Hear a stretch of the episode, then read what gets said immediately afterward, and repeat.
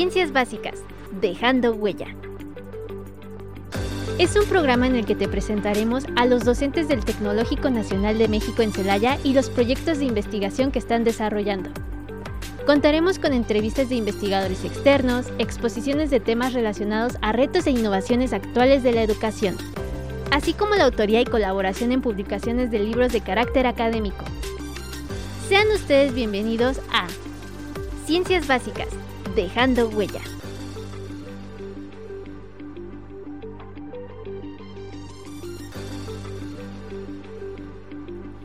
Hola, buenas tardes. Les damos la bienvenida a nuestro quinto episodio del programa Ciencias Básicas Dejando Huella. En esta ocasión les hablaremos un poco de la importancia que tiene la, vida, eh, en la vida la química. Entonces, eh, para hablarnos de estos temas y complementar nuestra, nuestra charla, eh, tenemos a dos invitados el día de hoy, la maestra en ciencias Lucía Ramírez Montoya y el maestro en ciencias Aciel Merari Ortiz Ruiz. Ellos, al igual que su servidora, somos eh, docentes del área de ciencias básicas y eh, entre las materias que impartimos, eh, una de ellas es justamente la materia de química, la cual se imparte a todas las ingenierías que oferta el tecnológico. Para comenzar con el contexto de nuestra plática, es importante que tengamos claro que la química puede ser considerada básicamente como una ciencia central. Esto dado que eh, ella interrelaciona en mayor medida a lo que es la física y la matemática para poder hacer o tener el estudio de otras ciencias eh, que, se, que se basan en estas. Por ejemplo, cuando se hace una conjunción de la física con la química, se está tratando propiamente de la fisicoquímica, otra ciencia encargada de algunos aspectos en específico. También relaciona a lo que es el medio ambiente, la bioquímica, la eh, mecánica de fluidos de menor o mayor eh, medida tiene una relación directa con las características de los materiales y es una ciencia muy importante en todo el desarrollo de nuestro, de nuestro día a día. Para comenzar propiamente ya con, la, con el tema, eh, nos gustaría empezar con algunos datos curiosos. Eh, generalmente la química es, es una ciencia que se relaciona muy bien con todo el día a día eh, que tenemos desde cuando cocinamos nuestros alimentos, qué reacciones químicas influyen a que haya un cambio físico y obviamente un cambio estructural de ellos. También cuando, cuando las plantas realizan el proceso de fotosíntesis, estamos hablando propiamente de procesos químicos. Otro eh, factor importante es la utilización del agua. Vamos a hablar un poco del agua y sus características y nosotros utilizamos pues el agua en nuestro día a día para lavar utensilios, ropa, para la alimentación propiamente o para nuestro proceso biológico. Entonces, vamos a comenzar con esto. Les voy a pedir, este, si gusta, ingeniero eh, Aciel, algún dato curioso que tenga a la mano y que le nos permita o le permita al, al, radio escucha eh, tener una idea de, la importancia que tiene esta ciencia en nuestro día a día. Sí, muy buenas tardes, es un gusto saludarlos, eh, a todo el auditorio que nos escucha. Bueno, pues miren, eh, como algunos datos de interés para que despierten esa curiosidad, ¿verdad? Que, puede tener la química en, el ser humano. Eh, por ejemplo, quitar el jabón de las manos resulta más difícil cuando el agua está fría. Y esto se debe a que el jabón dentro de su constitución química tiene sal, sal de sodio. Entonces, la sal es directamente proporcional a la temperatura, por lo tanto, a mayor temperatura del agua, pues mayor va a ser la solubilidad del jabón. Eh, algún otro dato de interés es, por ejemplo, dentro de nuestra tabla periódica, que la utilizamos como una herramienta para nuestras clases, eh, la única letra que no aparece es la, letra J. Entonces es algo interesante porque cuando estamos eh, trabajando con esta con esta herramienta para nuestros estudiantes y les decimos es que se tienen que aprender los nombres de los elementos, los símbolos. Resulta curioso que justamente esta letra no aparezca en la tabla periódica. Otro más que les quiero comentar es ah, referente a la parte de eh, compuestos que podemos encontrar en los alimentos. Estos compuestos pues obviamente tienen una estructura química y por ejemplo en un ser humano eh, se dice que nuestra composición eh, en cuanto a cantidad de carbono es suficiente como para desarrollar o producir 9000 lápices. Entonces, imaginemos eh, que nuestro cuerpo puede ser una materia prima muy importante para la producción de estos 9000 lápices. Otro, otro dato curioso es que en alimentos eh, se tienen muchos, muchos compuestos que pueden ser causa de alguna característica específica o también de algún eh, deterioro de, ser vivo o de alguna fruta o de algún organismo como tal. Por ejemplo, eh, cuando se, se, habla de la maduración de las frutas, hay un compuesto específico llamado etileno, el cual permite que esta fruta siga madurando. A frutos como la naranja tiene, eh, o, tiene o presenta un efecto muy importante y esto provoca que la naranja en contacto con este gas etileno que produce propiamente eh, la fruta o alguna otra fruta, eh, lleva a cabo como tal un proceso de sobremaduración o acelera el proceso de maduración y hace que nuestras naranjas, por ejemplo, se, se maduren en un tiempo récord. Otra parte importante, cuando hablamos eh, de casos como un café expreso, nosotros sabemos que, que, los cafés hay diferentes cantidades de cafeína en ellos y sin embargo eh, normalmente nosotros creemos que un café expreso contiene una cantidad eh, mayor de cafeína que el resto de los cafés, hablando de, de los que conocemos, ¿no? De los diferentes eh, tipos de cafés. Sin embargo, el café expreso justamente es aquel que contiene menor cantidad de cafeína en su composición. Entonces son datos muy curiosos que los vemos día a día y que al final de cuentas impactan en, nuestro, en nuestra vida diaria. Hola, buenas tardes a todos. Otro dato que quiero compartir es el explicar por qué lloramos mientras cortamos la cebolla. Esto es debido a que en la cebolla existen algunos compuestos contenedores de azufre y al cortarla, estas células se rompen y se transforman en moléculas sulfuradas que son más volátiles. Del mismo modo reaccionan con, a la humedad de nuestros ojos, dando una sensación de quemazón. Al detectar esta irritación, las terminaciones nerviosas del ojo reaccionan produciendo más agua. Por eso, este, cuando nosotros estamos cortando la cebolla, empezamos a llorar para proteger a nuestro ojo de, los compuestos volátiles de la cebolla. Otro dato importante es que los dientes, huesos y perlas se pueden disolver en vinagre. Este fenómeno se debe a una reacción química en la que el ácido acético contenido en el vinagre forma junto con el calcio una sustancia nueva que es el acetato de calcio. Este compuesto es soluble en agua, por lo que pasa a, quedarse en el vinagre.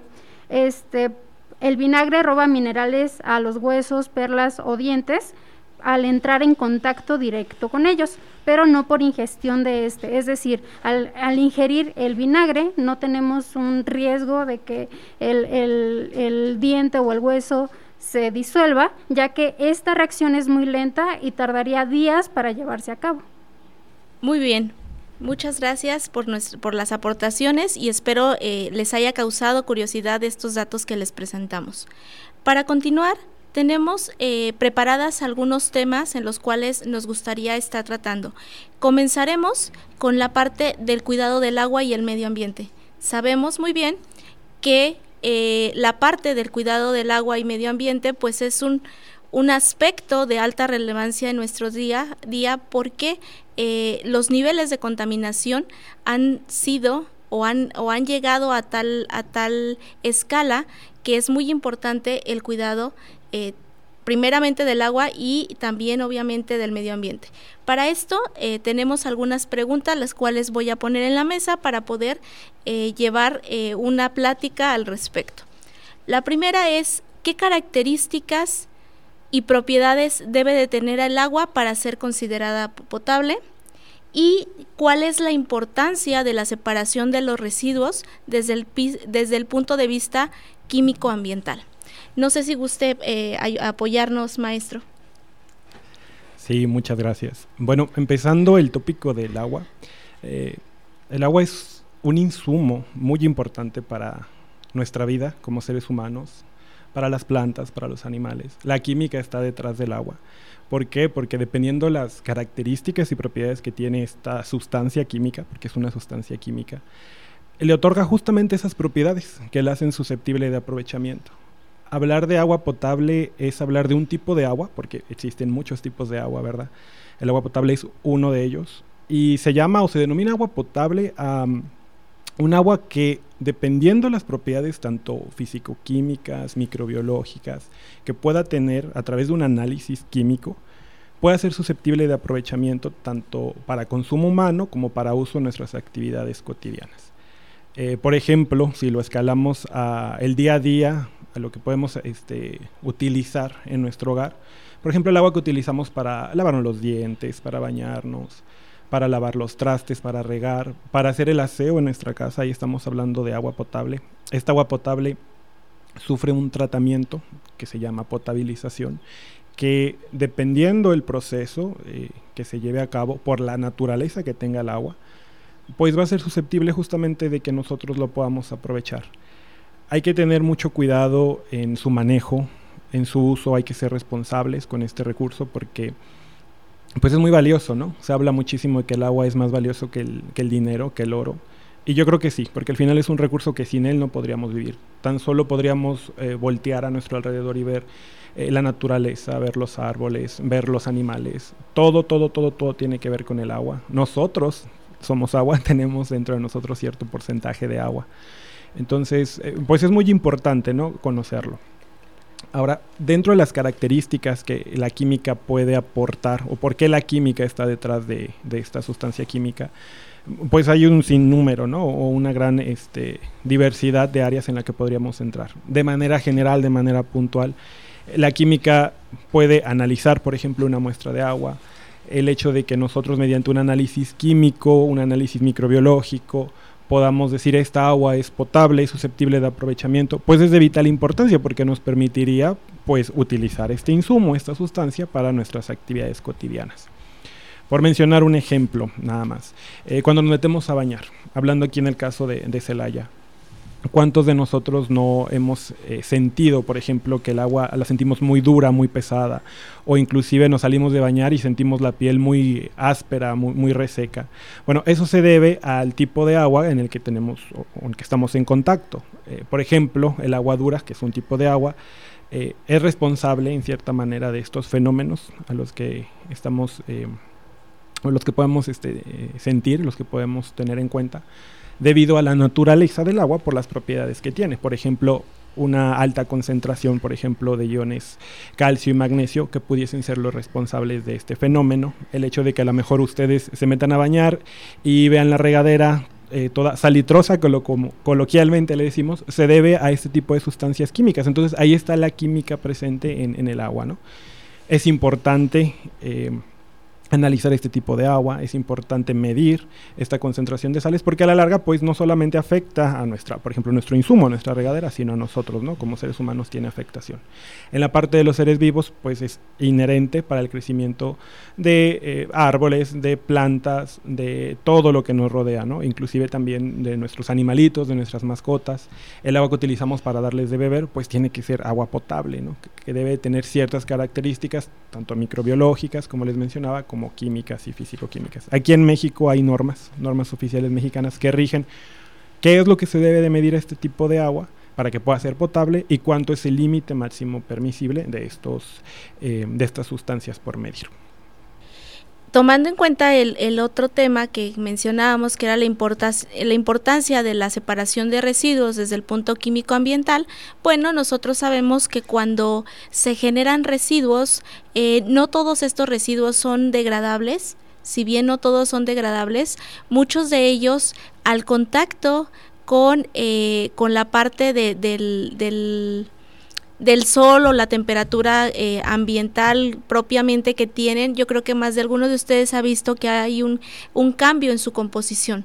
Entonces, este cambio en su composición no nada más se ve físicamente o no nada más lo podemos palpar o, eh, visualmente o cuando lo tocamos, sino que también se puede medir ese cambio eh, químicamente hablando. Es decir, cuando surgen todos estos procesos hay una interacción de, de estas eh, circunstancias medioambientales sobre esos residuos. Entonces, cuando hablamos de residuos orgánicos, por ejemplo, pues eh, pueden ser utilizados o, y se usan realmente para la elaboración de compostas o de algún otro eh, tipo de fertilizante que, que permita a la planta o permita a las plantas que se, que se dé como tal un una incorporación de algunos nutrientes que la planta necesita para poder sobrevivir. Pero ¿qué pasa con aquellos que no son biodegradables? Es decir, que no son... Eh, eh, productos o que no producen eh, ciertos compuestos de, de importancia eh, para, en ese sentido, como les comento, para las plantas. Entonces, esos otros residuos pueden ser eh, muy dañinos porque no nada más van a contaminar el suelo, sino que si estos eh, hay interacción o hay alguna reacción química propia en, el, en los envases, en los en los este, residuos o con los residuos que tengan, pues nos van a generar sustancias que pueden por un lado, contaminar mayormente el, suelo, pero lo más importante, hablando del agua, em, muchos de estos eh, compuestos que se generan caen propiamente en lo que es este los mantos acuíferos. Entonces ahí es todavía más importante la separación de residuos, el poder eh, reutilizar, el poder eh, separar aquellos residuos que podemos darle un nuevo uso a lo mejor no lo vamos a hacer nosotros directamente, pero sí eh, que podamos ponerlo a la disposición de quien lo pueda realizar. Más de alguno de ustedes han visto la parte del reciclado de, cartón, lata, plástico y demás. Bueno, el hecho de usar estas estrategias de reutilización eh, nos ayuda de alguna manera a combatir el daño medioambiental que se está generando. Se han generado algunos nuevos materiales eh, al respecto. Sí, eh, bueno, en la parte de los residuos, como usted dice, maestra, eh, pues tiene que ver también mucho con la química, ¿no? O sea, si definiéramos a la química o me preguntaban a mí qué es la química, pues es una ciencia que estudia la materia. Sí, hay más características que pudiésemos estudiar. Hablando en los residuos, pues es, materia, ¿no? Aquí entra en juego lo que usted mencionaba. Este, los residuos, eh, coloquialmente le llamamos basura. pero un residuo, pues es justamente aquello que estamos desechando, pero que puede ser susceptible de aprovechamiento. Desde el punto de vista químico influye muchísimo la composición del material, o sea, qué elementos químicos están presentes. Porque no es lo mismo, por ejemplo, una caja de cartón a, por ejemplo, un pedazo de papel aluminio o, por ejemplo, un isel. Químicamente están constituidos de manera diferente y por lo tanto tienen propiedades diferentes. Entonces, lo que usted menciona es muy importante porque el conocer esa parte de cómo están constituidos, o sea, la química que está detrás de estos residuos, que podemos generar tanto en nuestro hogar como en los restaurantes, como en la industria, en diferentes sectores, nos permite estudiar qué vamos a hacer con ellos cuando ya no sean susceptibles de aprovechamiento. ¿no? El reciclaje es uno de ellos. Eh, como mencionaba usted, o sea, podemos dividir a los residuos en generalmente orgánicos e inorgánicos, pero esa parte orgánica e inorgánica tiene que ver justamente de su composición química, ¿no? de qué propiedades tienen y cómo los voy a tratar para volverlos a reaprovechar o a darle un valor agregado. En el caso de aquellos que no pueden compostarse, como mencionó usted, por mencionar unos ejemplos. Residuos de comida, por ejemplo, cáscara de fruta, de algunos vegetales, eh, cáscara de, del huevo, cuando almorzamos, ¿verdad? O cuando comemos, que pueden ser susceptibles de irse a ese giro. Hay otros que no directamente. O sea, no es lo mismo hablar de un popote que está hecho de plástico, es un polímero que tiene cierta estructura química, cierto acomodo de elementos químicos. Esos necesitan un tratamiento distinto. Entonces, en ese sector o en ese tenor va la parte del reciclaje, mm, el uso de procedimientos o de procesos que permitan reciclar cartón, vidrio, metal, etcétera, son distintos por su composición química. Y aunado a esto, la tendencia va a el aprovechamiento de nuevos materiales, como por ejemplo las compostas a través del uso de estos residuos como materia prima o por ejemplo la fabricación de biogás a través de estos residuos. La química va inherentemente ahí porque tenemos que estudiar qué es lo que estamos utilizando, cómo lo vamos a utilizar, qué proceso químico le vamos a dar y cómo vamos a obtener y cómo vamos a aprovechar el producto que se está generando. Por mencionar un ejemplo, hablar de biogás, por ejemplo, es utilizar las excretas de, pues, de los animales, por ejemplo, de, de las vaquitas, de los puerquitos, de los borregos, como materia prima para la generación de este gas que puede ser sustituido al que coloquialmente utilizamos en casa, como por ejemplo el, gas este, natural o el gas estacionario, estacionario, perdón, pero utilizando estas excretas como materia prima para la generación de, de estos nuevos insumos. El uso, por ejemplo, de plástico para la creación de nuevos materiales, el uso de cerámicos, va en esa parte y evidentemente tenemos que analizar desde el punto de vista químico cuál es su constitución, qué análisis hay que hacer, cómo lo vamos a hacer para generar un nuevo producto. Ya hay en el mercado muchos productos, por ejemplo, ladrillos, losetas, cerámicas, eh, bioplásticos que utilizan eh, inclusive material orgánico como materia prima para la generación de estos insumos y que al final pues vienen a ayudar a, a la parte social a subsanar o a combatir con esta parte medioambiental que es muy, muy importante. Efectivamente, como lo menciona el ingeniero, pues eh, tenemos ahí una situación muy importante a, tratar que es justamente la contaminación o el grado de contaminación actual. Para esto se han desarrollado muchos eh, eh, nuevos materiales, hablando en, en otra área propiamente, en el caso de los bioempaques. Algunos de ustedes han visto la evolución de los empaques de los alimentos, hablando propiamente de alimentos, no necesariamente de estos, pero vamos a enfocarnos un poco a ello. Eh, cuando hablamos de, empaques en general, bueno, eh, tenemos empaques, eh, bolsas de plástico, bolsas de cartón, algunos otros, otros materiales. Pero ¿qué está, ¿qué está sucediendo en la actualidad? Que el uso de estos empaques tiene que ser reducido. Y si no es reducido, ¿por qué? Porque ya nuestro día a día nos ha llevado a tener ese, ese exceso del uso de, empaques, hablando por ejemplo de botellas, eh, más de alguno puede preguntar a sus mamás, a su papá o incluso ustedes lo, han vivido. Eh, anteriormente era el uso de vidrio y, y, el envase, por ejemplo, de bebidas eh, de eh, gaseosas, para no poner este otro, otro término, eh, de bebidas gaseosas, pues era, era eh, ir a la tienda y reutilizarlo.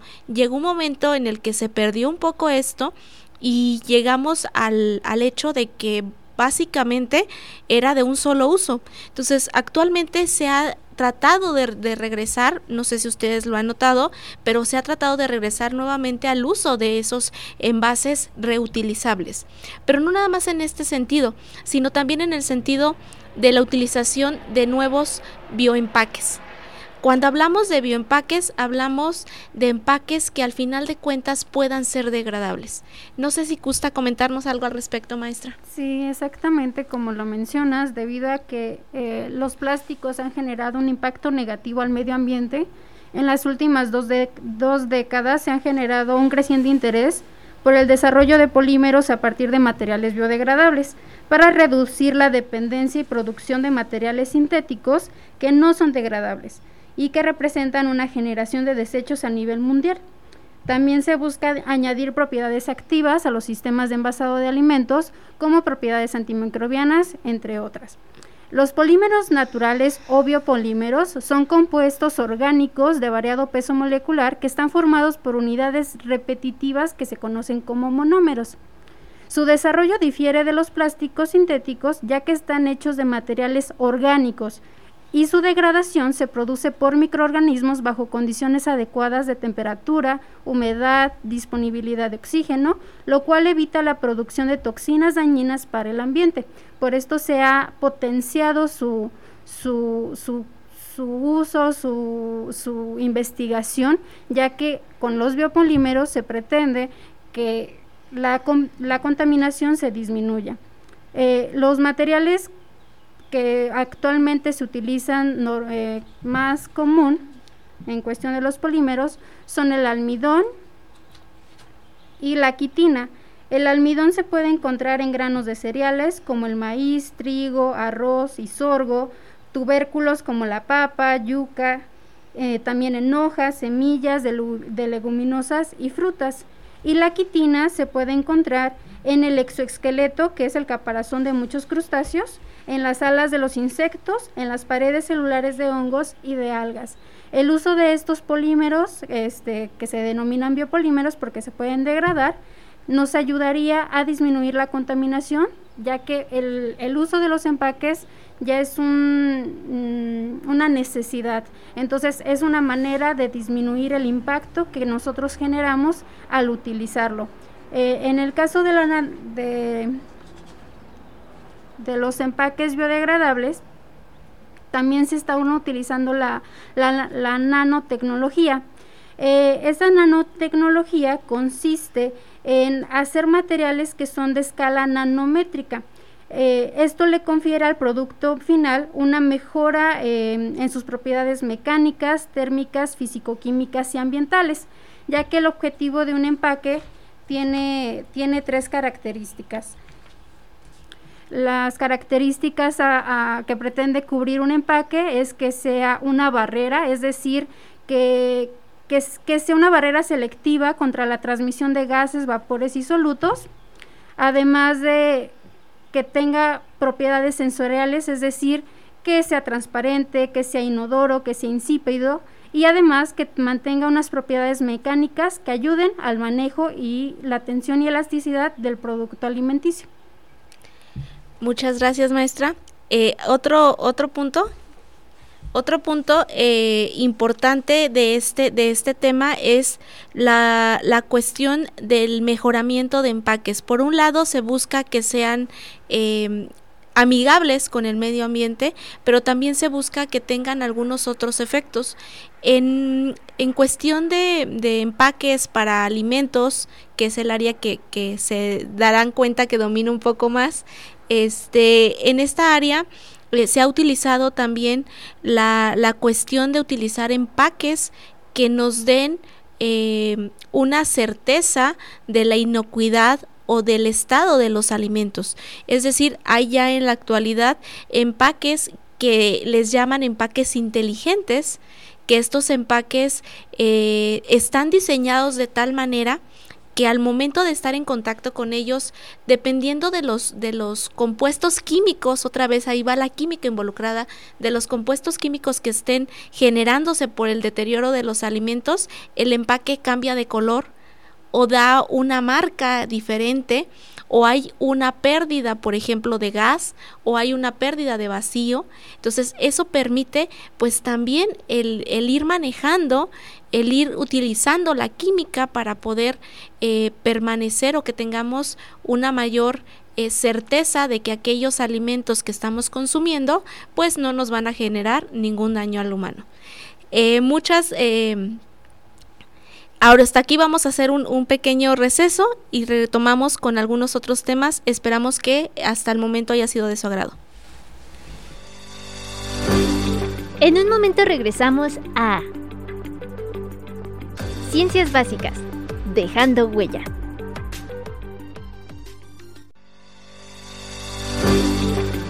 Ya estamos de regreso en Ciencias Básicas, dejando huella.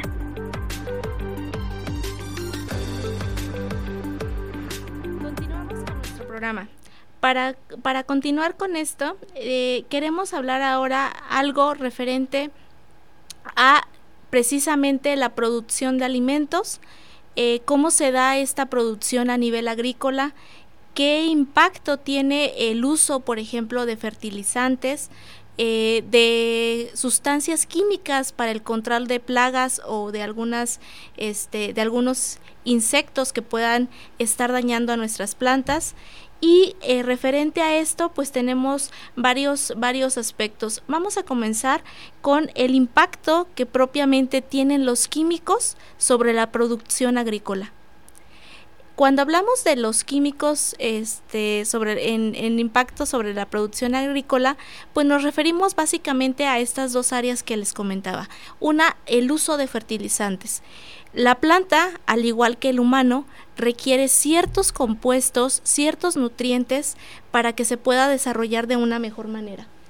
Cuando hablamos eh, de las plantas, bueno, generalmente el suelo tiene ya nutrientes eh, por sí solo, pero en otras ocasiones se requiere agregar estos nutrientes que principalmente puede ser fósforo, eh, azufre o algunos, algunos otros compuestos nitrogenados que permitan que la planta pueda crecer de una mejor manera en el área de control de, de plagas, pues sabemos eh, más de alguno de ustedes no me, no, no, este, yo creo que lo van, se van a sentir identificados, más de algunos de ustedes han tenido problemas de algún gusanito, algún grillo, algún chocho, algún insecto, dejémoslo en ese término, que eh, llega a afectar nuestras plantas. ¿Por qué? Porque comienza a comer de ellas o se empieza a alimentar de ellas y de alguna u otra manera las están siendo afectadas. Entonces, ese hablando de insectos como tal, pero también hay microorganismos que pueden dañar el desarrollo de estos, de estos frutos o de estos productos hortícolas y que en gran medida son cuidados por los productores. Yo creo que a ninguno de nosotros nos gustaría que fueran dañado nuestra producción, que en lugar de, producir una tonelada de, no sé, de maíz, vamos a obtener una producción de media tonelada por eh, cuestiones de, de afectación de algunos microorganismos que a lo mejor inhibieron el buen desarrollo o eh, no permitieron que la planta se fuera desarrollando de, de una manera adecuada y en lugar de, de, dar una mazorca este o dos o tres que son las que dan por, por plántula eh, nada más esté generando una, una, es decir, en lugar de tres, que esté generando solo una.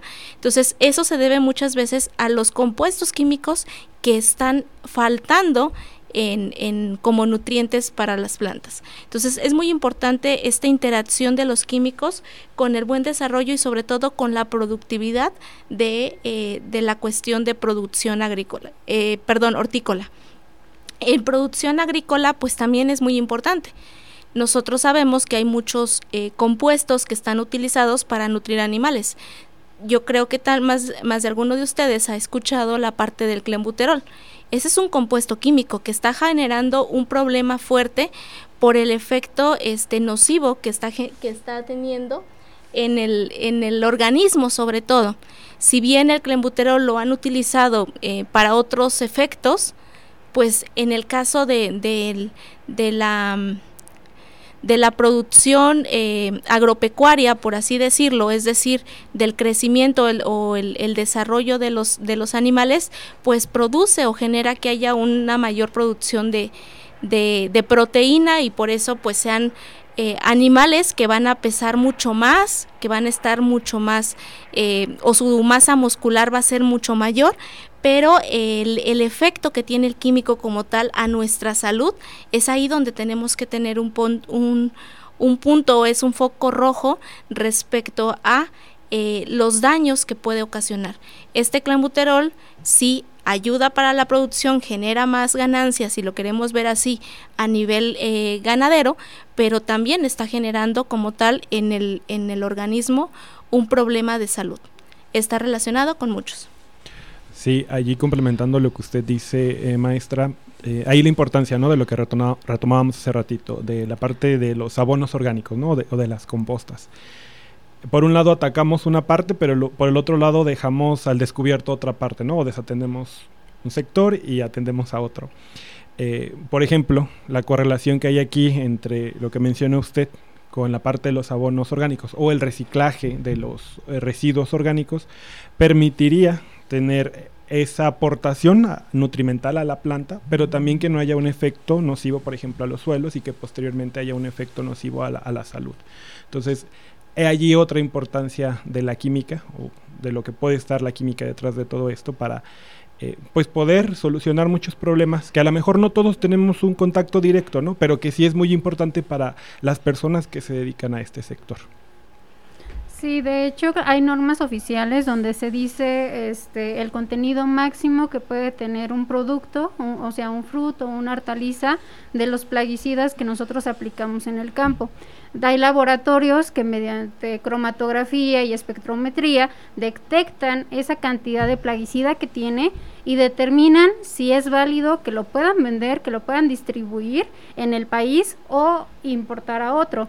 Entonces es importante que este, haya un control mayor de los plaguicidas, ya que pues si tiene concentraciones superiores a los de la norma, ya ocasionan un efecto este, nocivo a nuestra salud y en vez de generar y aprovechar las, las vitaminas, los minerales del fruto o de la hortaliza, ya nos queda más lo, el efecto del plaguicida y del tóxico que contiene. Sí, es, es por eso este muy importante el estudio de no nada más de, de los de las sustancias o las o, o los sí, las sustancias químicas que se usan para estos efectos, sino también eh, analizar propiamente eh, los suelos, cómo es que se ven afectados después del uso de los mismos, y no nada más los suelos, que es eh, el que se ve, por así decirlo, mayormente afectado, porque es justamente donde se aplica, sino también cómo es que se está dañando o cómo es que se daña propiamente a los alimentos, que, que de alguna otra manera es nuestra este, nuestra parte importante porque nosotros lo vamos a ingerir. Habrá sustancias que podamos, como bien lo comenta la maestra Lucy, eh, que nosotros podamos tener referencia y que podamos manejarlos o normalizarlo, pero habrá otros que a lo mejor por el área donde nos, donde nos, donde estamos ubicados o por este las condiciones eh, sociales que tengamos pues no no va a ser tan fácil que se puedan detectar y que entonces esto genere también en, en ciertas poblaciones pues algún tipo alguna eh, no sé no es propiamente una pandemia pero sí alguna enfermedad que pueda ser muy recurrente en el área por el uso de algunos de algunos químicos. También aquí la parte de, de cuando lo aplican nosotros, este, pues sabemos que existen, pero hay muchos métodos de aplicación y entre estos métodos de aplicación eh, el aspersar, el poderlo poner de cierta manera o en ciertas concentraciones,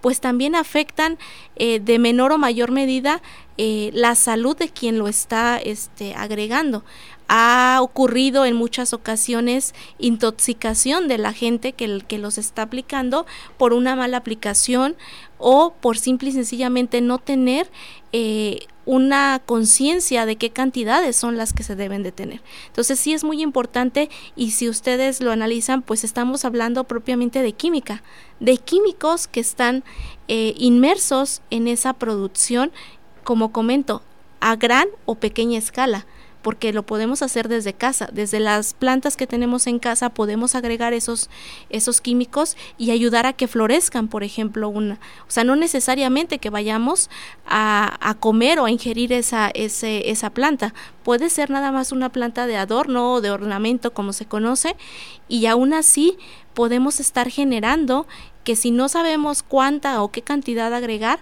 podemos generar a lo mejor gases que puedan ser nocivos para nosotros. Entonces es muy, muy importante esto. Otra área en la cual nos eh, quisiéramos hablarles un poco es la parte de, em, de la combustión como tal que están generando o la combustión que, que lleva a cabo los automóviles.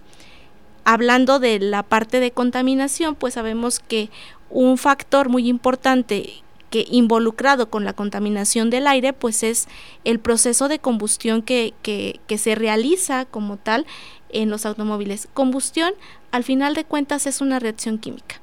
Es una reacción química y esta reacción química genera propiamente como resultado de, del proceso dióxido de carbono. Ese dióxido de carbono nos lleva a tener un efecto en cuanto al eh, disminución de otros gases, hablando de concentraciones, y un exceso de este en el mismo. Entonces, ¿cuál sería em, la repercusión que ustedes ven que puede tener el uso excesivo sobre eh, del uso excesivo de qué de los automóviles sobre nuestra calidad como tal, nuestra calidad de vida propiamente hablando.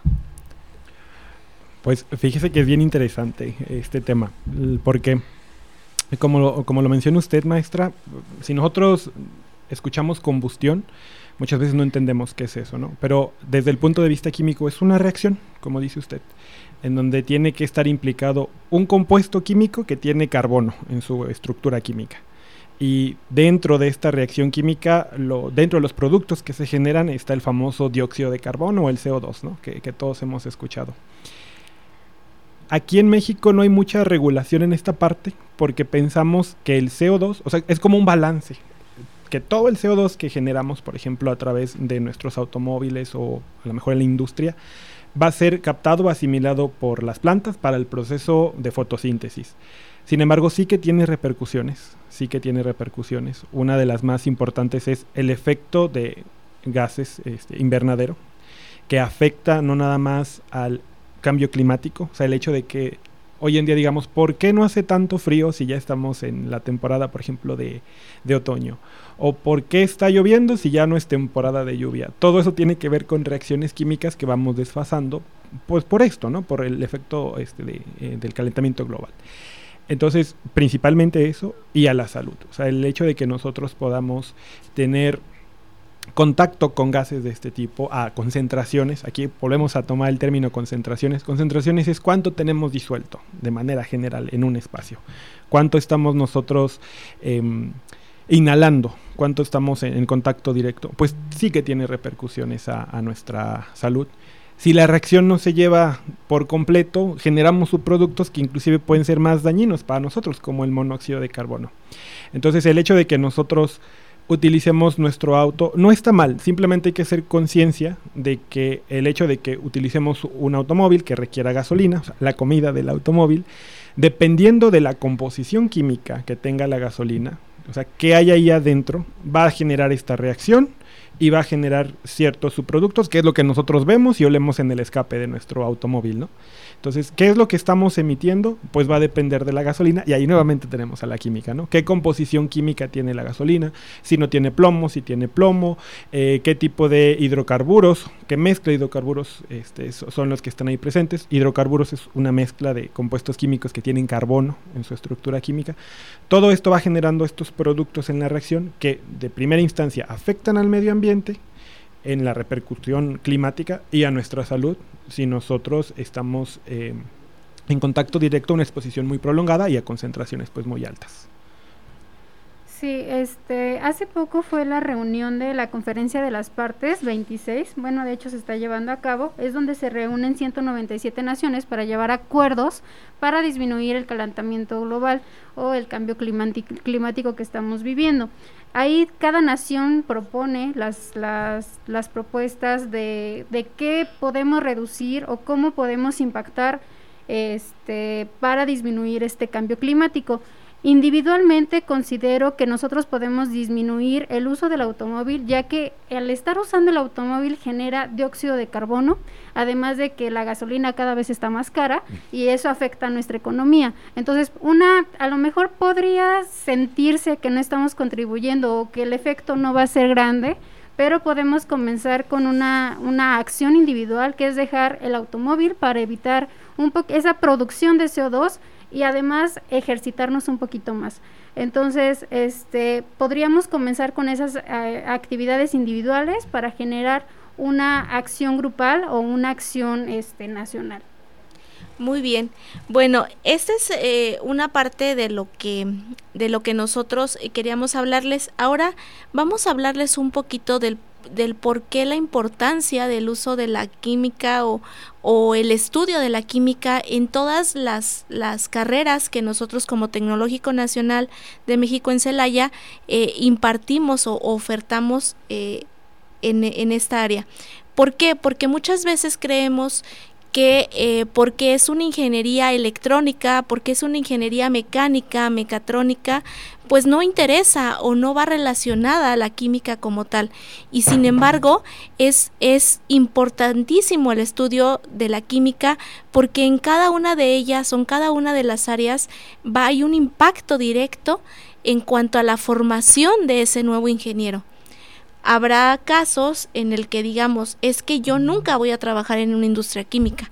Sí, tal vez no vamos a trabajar en una industria química, pero vamos a trabajar diseñando dispositivos o mecanismos que va a utilizar una industria química. Entonces es importante desde ese punto de vista el, el saber cómo impacta algún aspecto químico en el desarrollo de ese, de ese este, eh, por ejemplo, equipo que se va a hacer.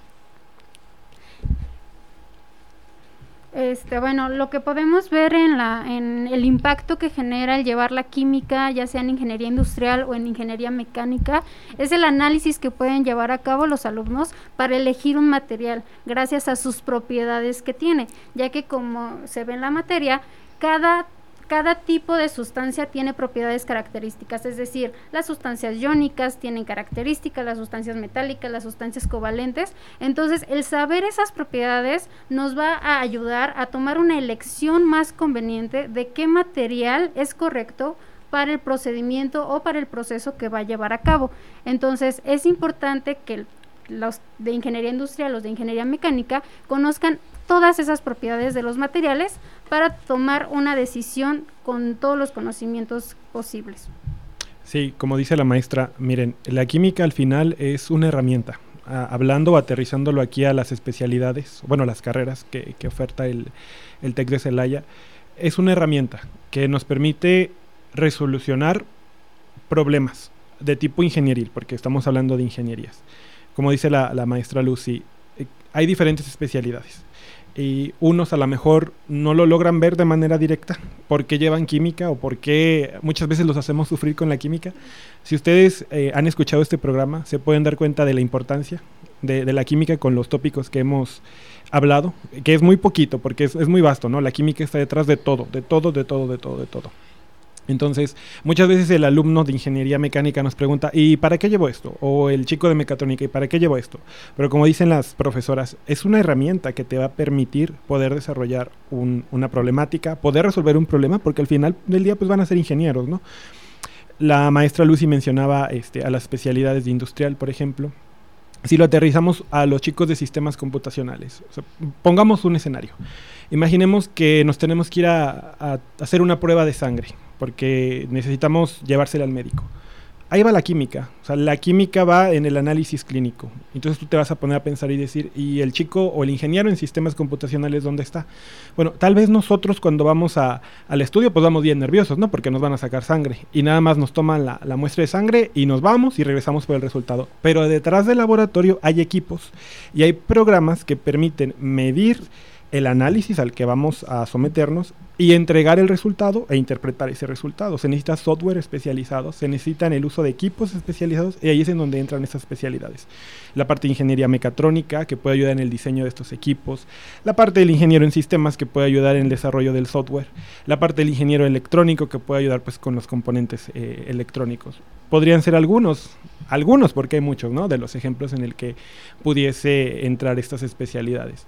Por ejemplo, los químicos, bioquímicos, ambientales, maestra Ana Lilia sí, este, químicos, bioquímicos, ambientales, yo creo que eh, estas carreras como que estamos más, más empapados o las relacionamos más a la química, de alguna otra manera, este, quien decide o quienes decidimos estudiar estas, estas carreras, eh, estamos como que más enfocados a que vamos a ver cambios químicos, cambios químicos en seres vivos, la bioquímica, cambios químicos en seres inertes, química, eh, o eh, cambios químicos que alteran o que afectan el entorno medioambiental.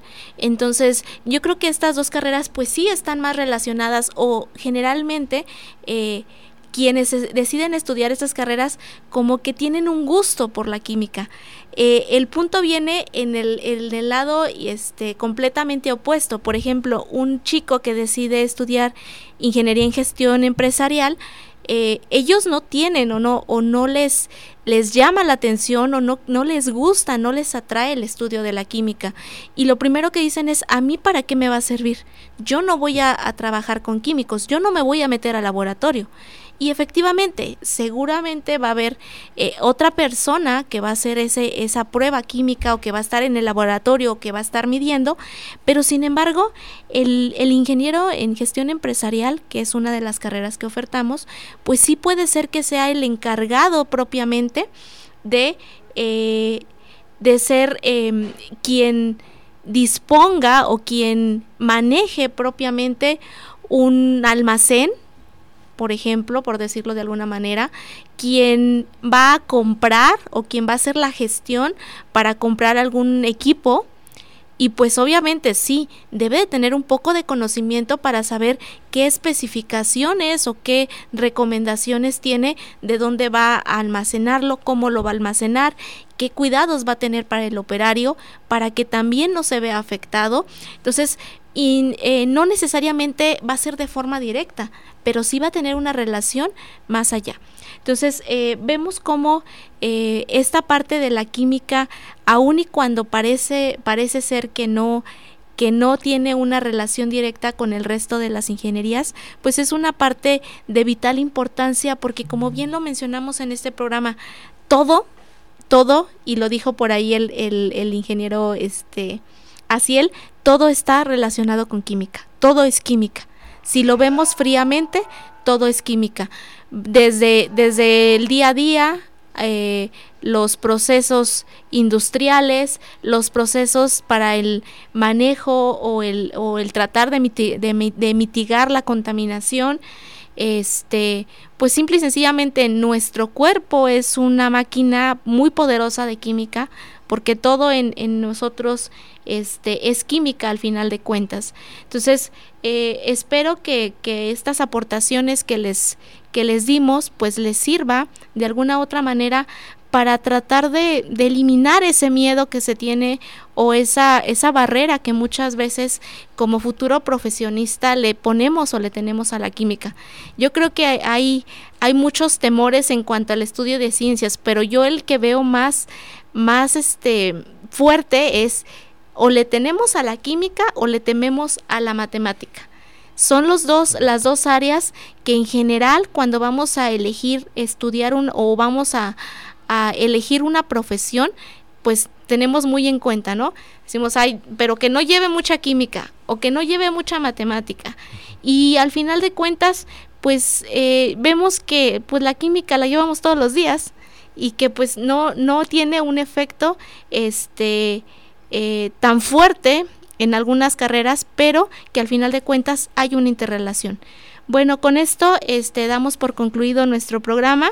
Esperamos que haya sido de su agrado los, los pequeños eh, datos o las atribuciones o, o, contribuciones, mejor dicho, que, que como este, profesores que impartimos esta materia, pues les hemos dado. Agradecemos al, al, maestro Asiel y a la maestra Lucía por su, por su aportación y por su, este, eh, su experiencia, este, que nos han, que nos, más bien por compartir sus experiencias en el, en el, en el tema. Gracias. Ciencias básicas, dejando huella.